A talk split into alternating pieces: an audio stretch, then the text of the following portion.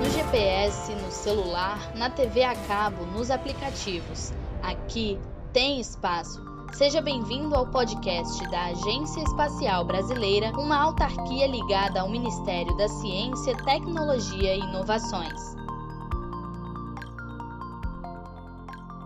Quando você assiste ao lançamento de uma missão ao espaço, qual é o nome que você utiliza para o transporte que leva uma tripulação, cargas ou um rover? Popularmente, o nome mais conhecido é o foguete. Ele está nas brincadeiras de crianças, nos emojis do seu celular e até na música de um cantor internacional. Mas aqui na Agência Espacial Brasileira e em todo o setor espacial, a nomenclatura usada é veículo lançador.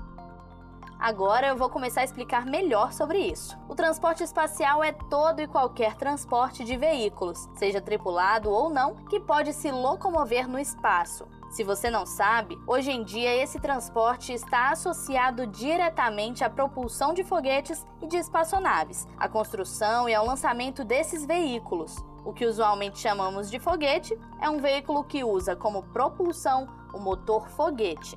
Esses veículos são essenciais para possibilitar a exploração espacial, que vai desde a compreensão do espaço como um todo até mesmo a procura de vida extraterrestre. Literalmente coisa de outro mundo, né? Mas olha, a principal atividade dos transportes espaciais tem sido lançamentos de satélites, seja de observação da Terra, seja de telecomunicações, que são fundamentais para o bom desenvolvimento da sociedade atual, já que nos proporcionam o uso da telemedicina, GPS, agricultura de precisão, internet e, graças a isso, você está escutando esse episódio de podcast hoje.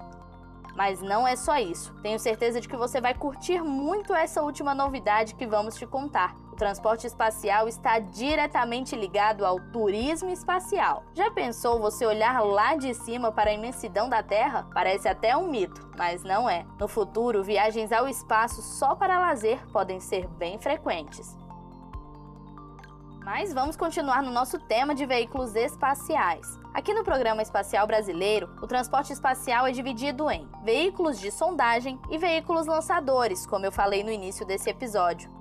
Os veículos de sondagem, para você entender direitinho, são foguetes usados nas missões suborbitais de exploração do espaço, ou seja, o veículo chega a atingir o espaço, um voo parabólico, mas não completa uma revolução orbital. Se levarmos em consideração o planeta Terra, um voo espacial suborbital atinge uma altitude superior a 100 km acima do nível do mar. Eles são capazes de lançar cargas úteis compostas por experimentos científicos e tecnológicos num ambiente de gravidade de zero. Aqui no Brasil, nós já temos veículos dessa classe e que suprem as principais necessidades desse tipo de missão.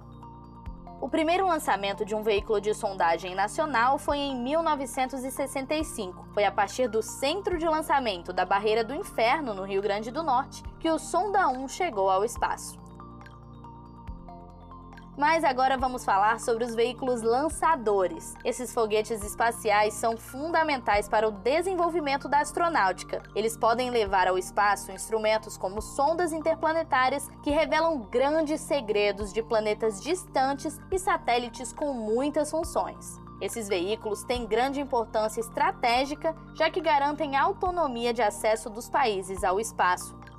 O Brasil está em fase de desenvolvimento de seu veículo lançador de microsatélite. Ele substituiu um outro projeto que se iniciou em 1980, o VLS. Ele chegou a ser lançado duas vezes, mas houve problemas técnicos. Mesmo assim, muita capacitação foi conseguida e hoje temos condições de nos inserirmos num nicho de mercado crescente lançamentos de pequenos nanosatélites para órbitas baixas. Podemos te garantir, o nosso país está no caminho certo para ser um dos principais players de lançamento do mundo.